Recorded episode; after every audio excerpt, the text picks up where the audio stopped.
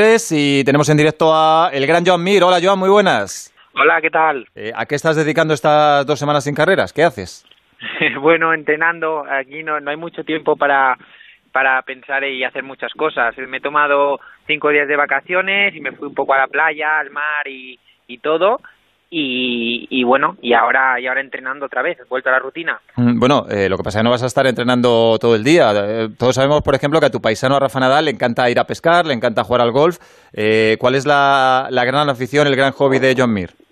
A mí, a mí me gusta mucho el mar, me gusta mucho el mar y siempre que puedo me intento escapar a, a, a mi isla, a Mallorca. ¿Te has comprado, te has comprado un barquito como el de Rafa? ¿O no llega todavía el presupuesto? No, todavía el presupuesto no da, no da. Hay que ganar unas cuantas carreras. sí.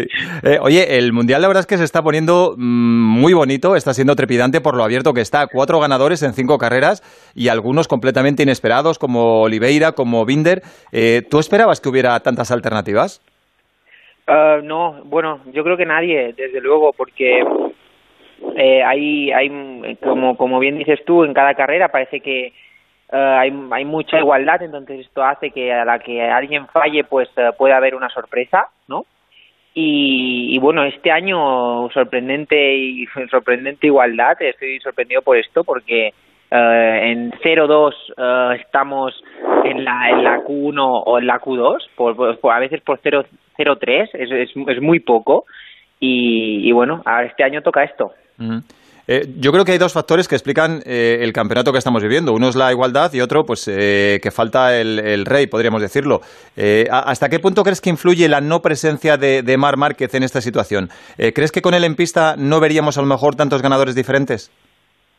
No, yo, yo creo que, sí que lo veríamos igualmente, ¿no? claro está que él seguramente habría ganado unas cuantas carreras, pero igual no no hubiéramos visto igual tantos ganadores, pero sí gente nueva en el podium, porque al estar Mark también eh, él es favorito y seguro que uh, hubiera quitado él, hubiera quitado la victoria a unos cuantos, estoy estoy convencido. Pero pero bueno, es un poco que todas las motos están muy igualadas, um, suben pilotos de, de Moto 2 que también van rápidos, pilotos jóvenes y, bueno, nosotros estamos por ahí. Mm. Eh, tú estás por ahí y estuviste muy cerca de la victoria. Hiciste segundo en, en Austria, en la primera carrera. Eh, por mm. cierto, tu compañero Rins de momento creo que no lleva ningún podio. Eh, en términos generales, ¿pensabas que las Suzuki estarían más delante de forma regular? No, no. Um, mira, hem, hemos hecho cinco carreras, es lo que llevamos de campeonato. Eh, en dos carreras me caí, pero éramos competitivos. Y luego hemos acabado quintos, uh, cuartos y segundos. Quiere decir, la, la moto siempre está ahí delante, uh, siempre podemos estar ahí entre los cinco primeros y cuando a veces uh, suena la flauta intentar luchar por la victoria. Eh, intentaste conseguir esa victoria en, Austria, como decíamos, fuiste segundo. Eh, si no se para la carrera, yo creo que hubieras ganado porque le sacabas dos segundos al siguiente, la tenías bastante controlada. Eh, ¿Te dio mucha rabia eh, no conseguir esa victoria a pesar de tu primer podio en, MotoGP? Porque es, es, una situación bastante paradójica, ¿no? Haces tu primer podio y a lo mejor acabas un poco cabreado, o bastante. Sí, sí, me dio mucha, me dio mucha rabia porque Uh, era una, una tenía bastante controlado uh, la carrera no lo tenía todo bastante controlado y al ver una bandera roja uh, pues me estuve estuve enfadado pero bueno concentrado también para volver a seguir la segunda carrera pero ya sabía que no teníamos más neumáticos delanteros nuevos mm.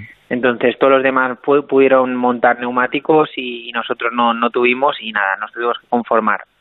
Joan, fuiste muy sincero porque eh, dijiste que Viñales eh, fue un poco irresponsable por no retirarse antes sabiendo que, no tenía frenos. Eh, no sé si has hablado con él después de ello, si os habéis intercambiado algún mensaje o no. Eh, te lo digo porque aquí, por ejemplo, en, directo reconoció que, que, la culpa fue suya, que fue un error y que lo asumía como tal. Sí, a ver, lo de Maverick yo como piloto puedo entender que no te quieras retirar, uh, pero desde fuera pues eh, está claro que yo estaba estaba enfadado porque porque era algo que se podía evitar. Si él hubiera tenido un poquito uh, más de conciencia en este en este aspecto pero pero no no fue así. Es piloto todos somos pilotos nos equivocamos y en este caso el que él tuvo suerte de que no le pasara nada. Mucha gente de la parrilla tuvo suerte que que su moto no impactara contra ellos porque también eh, en cierto modo puso en peligro a gente pero uh, todo todo salió bien y el que salió peor parado pues fui yo que, que es el que tenía la, la victoria pues ahí mm. bueno eh, Chechu esa vez dio en el palo mm, veremos algún gol de Joan Mir esta temporada yo creo que sí, no se le escapará. Mira una cosa, eh, estaba hablando eh, o estaba pensando que, entre otras cosas, lo que ha hecho Joan Mir en este parón ha sido celebrar su cumpleaños, porque el ¿Ah, sí? día 1, si no me equivoco, cumplió 23 años y por ponerlo un poco en perspectiva, yo recuerdo el año que ganó el título Joan, que fue 2017, se le comparaba mucho con ese inicio arrollador que tuvo Valentino en su día. Y no sé si te acuerdas tú, Joan, que comentábamos que el, día que tú naciste, o no sé si el día de antes o algo así, Valentino Rossi en el 97 ganó su primer título mundial. O sea, fíjate, eh, el día creo que Valentino Rossi fue campeón del mundo por primera vez en, en 125, eh, llegaba al mundo Joan Mir, un piloto con el que comparte pisa ahora. Sí, sí, es muy fuerte, es muy fuerte cada vez que, que lo pienso. Eh, esto, la verdad es que es brutal, ¿no? Estar eh, todavía, eh, que, que esté todavía, todavía Valentino dando vueltas por, por este mundo es, brutal. Oye, deja, déjame preguntarte una, una cosa, porque lo, entre otras cosas, es verdad que terminaste un poco frustrado del último Gran Premio en Estiria y hablaste también sobre, sobre que necesitabas tener una charla con dirección de carrera por ese último, ese último, esa última curva en la que Paul Espargaro pisó el verde, no le retiraron eh, la, o no, no, no cedió la posición. Eh, entiendo que no habrás tenido todavía la charla, pero que sí que quieres hablar o, o quieres, eh, por lo menos, que dirección de carrera explique cuál es el criterio que siguen para pues las sanciones que hacen, no de ceder posición. Sí, sí, sí, porque como dices tú, estaba y estoy bastante eh, disgustado por, por cómo, cómo uh, gestionan todas las, las penalizaciones y todo, porque uh, no solo no solo en la carrera que Paul se salió por lo verde y, aprove y, y aprovechó uh, el hecho de salir para para bueno para no perder más posiciones, Uh, sino también uh, a Dovicioso no le penalizaron en el qualifying cuando me molestó en mi vuelta rápida y esto está escrito, esta es una norma, si alguien molesta a, a un piloto, si un piloto molesta a otro en su vuelta rápida de qualifying debe ser penalizado y pues no fue así. Entonces, pues que expliquen un, un poco cómo funciona, incluso si ves la primera carrera del Gran Premio de Austria, de, la, o sea, la primera carrera de todas, ves como Miller se sale por lo verde en la salida como yo en la segunda carrera a mí me penalicen y a él no. Entonces es como que un poco aleatorio todo esto y estaría bien pues que fuera un poco más serio, la verdad. Tú, por ejemplo, si hubieras sido comisario en la última carrera, eh, ¿no habrías sancionado a Jorge Martín? Porque es verdad, como tú dices, que hay una norma que si la aplicas a rajatabla eh, es muy estricta y es así, pero otra cosa es el espíritu de la norma y que ganes ventaja o no la ganes. Eh, ¿Tú, por ejemplo, si hubieras sido comisario, eh, le habrías quitado la victoria a Jorge Martín en Moto 2? Uh, mira, si le quito la victoria a Jorge Martín, que es lo peor que te puede pasar, que alguien te quite la victoria porque realmente no ganó nada, a todo el mundo que toque lo verde tendrían que penalizar. O sea, uh, es como uh, ten, tendría que ser súper estricto. Si es tan estricto que le quite la victoria a Jorge Martín, pues al final me parecería bien. Pero que le quite la victoria a Jorge Martín y que no penalicen a Paul por haberse casi salido por, por que casi salido por la carretera pues pues es un poco es un poco que eh, no, no tiene sentido entonces eh, no claro que no hubiera penalizado a Jorge Martín cómo están las cosas de, uh, ahora mismo mm. espera un segundito porque aquí tenemos a nuestro gurú particular Oscar Langa muy buenas ¿Qué tal? Buenas tardes. Tú apuestas por lo menos por una victoria de, de Joan Mir de aquí a final de temporada, seguro, ¿no? De talento tiene. Eh, y moto y también. Y Moto también, y la ha demostrado. Eh, y sobre todo, además, dadas las circunstancias y cómo está este mundial, tan extraño, tan raro, en el que ganan pilotos que para nada contaban por las victorias y sobre todo, bueno, con la baja de, de Marc Márquez, que es el principal favorito. Y yo en base a todo esto quiero preguntarle a, a Joan si crees que a algún piloto le está costando mucho la presión de ser eh, el máximo candidato a, al título. Todos hemos visto cómo Marc lo ha gestionado muy bien en los últimos años, ha sido el máximo favorito y lo ha demostrado, y eso no le ha pesado para nada, pero estamos viendo que pilotos como Cuartararo, como Viñales o otros están quizá cometiendo demasiados errores y no sé si crees que les pesa un poco esa presión de ser los candidatos al título. Puede, puede ser, puede ser. Hay, hay pilotos que la presión le, les hace ser mejores y les hace pues uh, dar lo mejor de, sí mismos, como es el caso de Márquez también. Uh, creo que yo cuando me he estado jugando algo también me, me he crecido bastante.